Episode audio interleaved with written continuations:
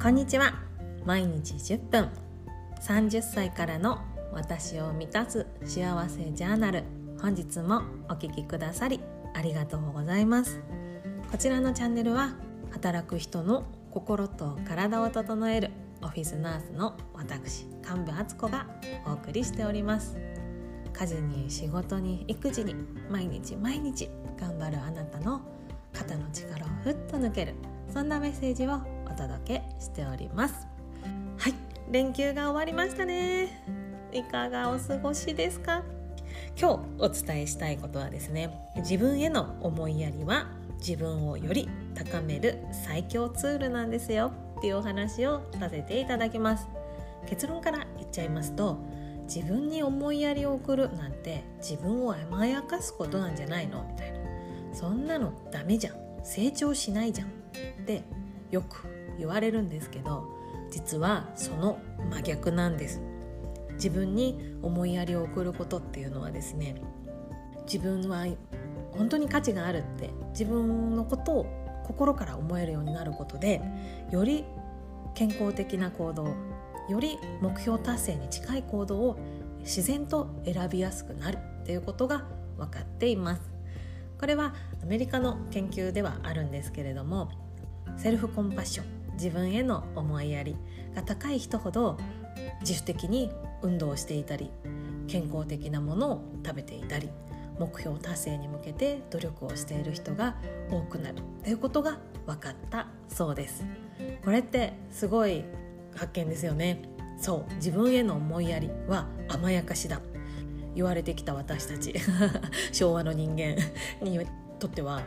まさかと今まで信じてきた概念がガラリと真逆だったことを突きつけられたわけで私は非常にびっくりしたんですけれどもでもその一方でああよかったって思いました。よかったもう自分をいじめなくていいんだって。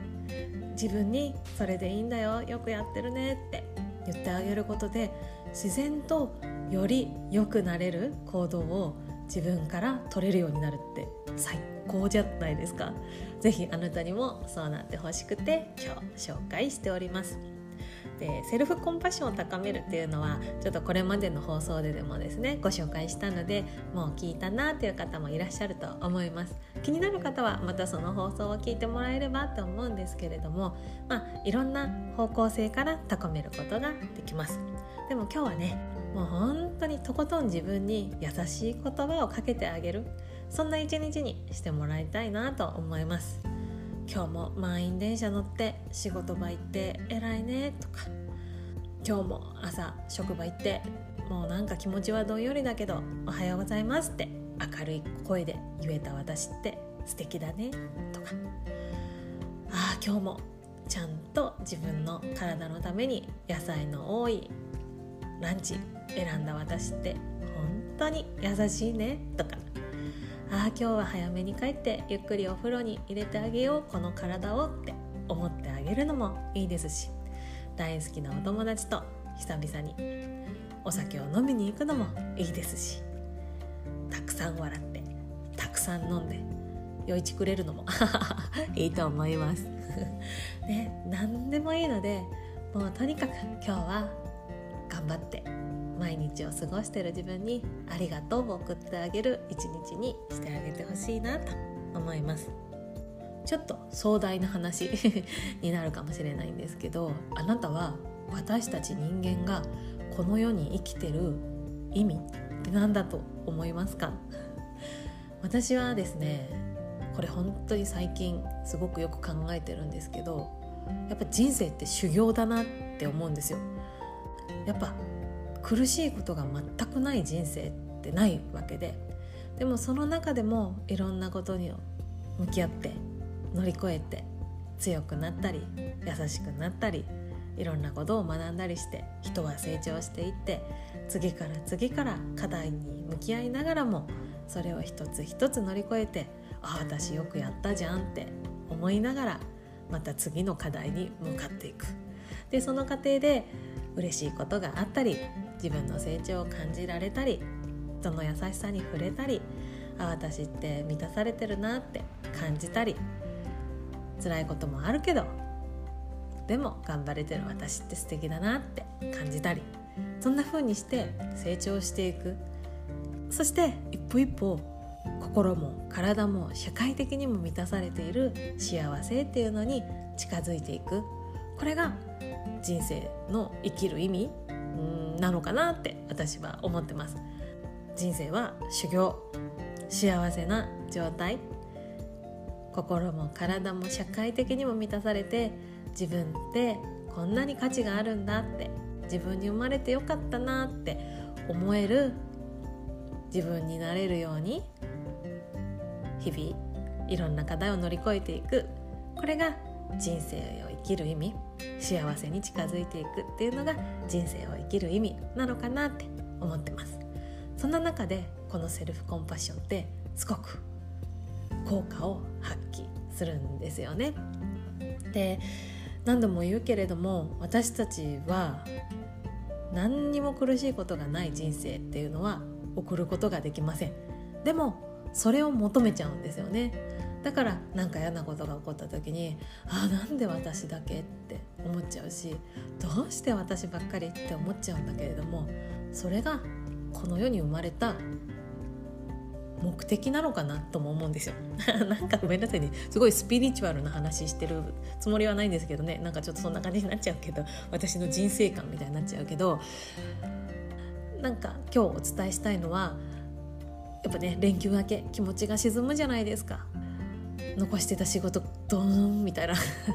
次の休みはいつだお盆まで長いぞみたいなね。そんなのがあると思うんですけど。でついついね自分って不幸だなみたいな感じになっちゃうかもしれないんだけれどもみんな抱えてます。ただそのタイミングが人それぞれ違うだけで自分だけが落ち込んでるような感じ自分だけが辛い目に遭ってるようなこと感じることがあるかもしれないけど誰でも感じます。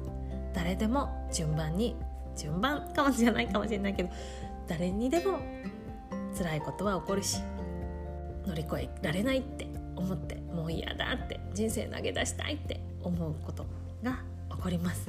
でも私たちはそれを一個一個乗り越えて成長して幸せに近づいていく。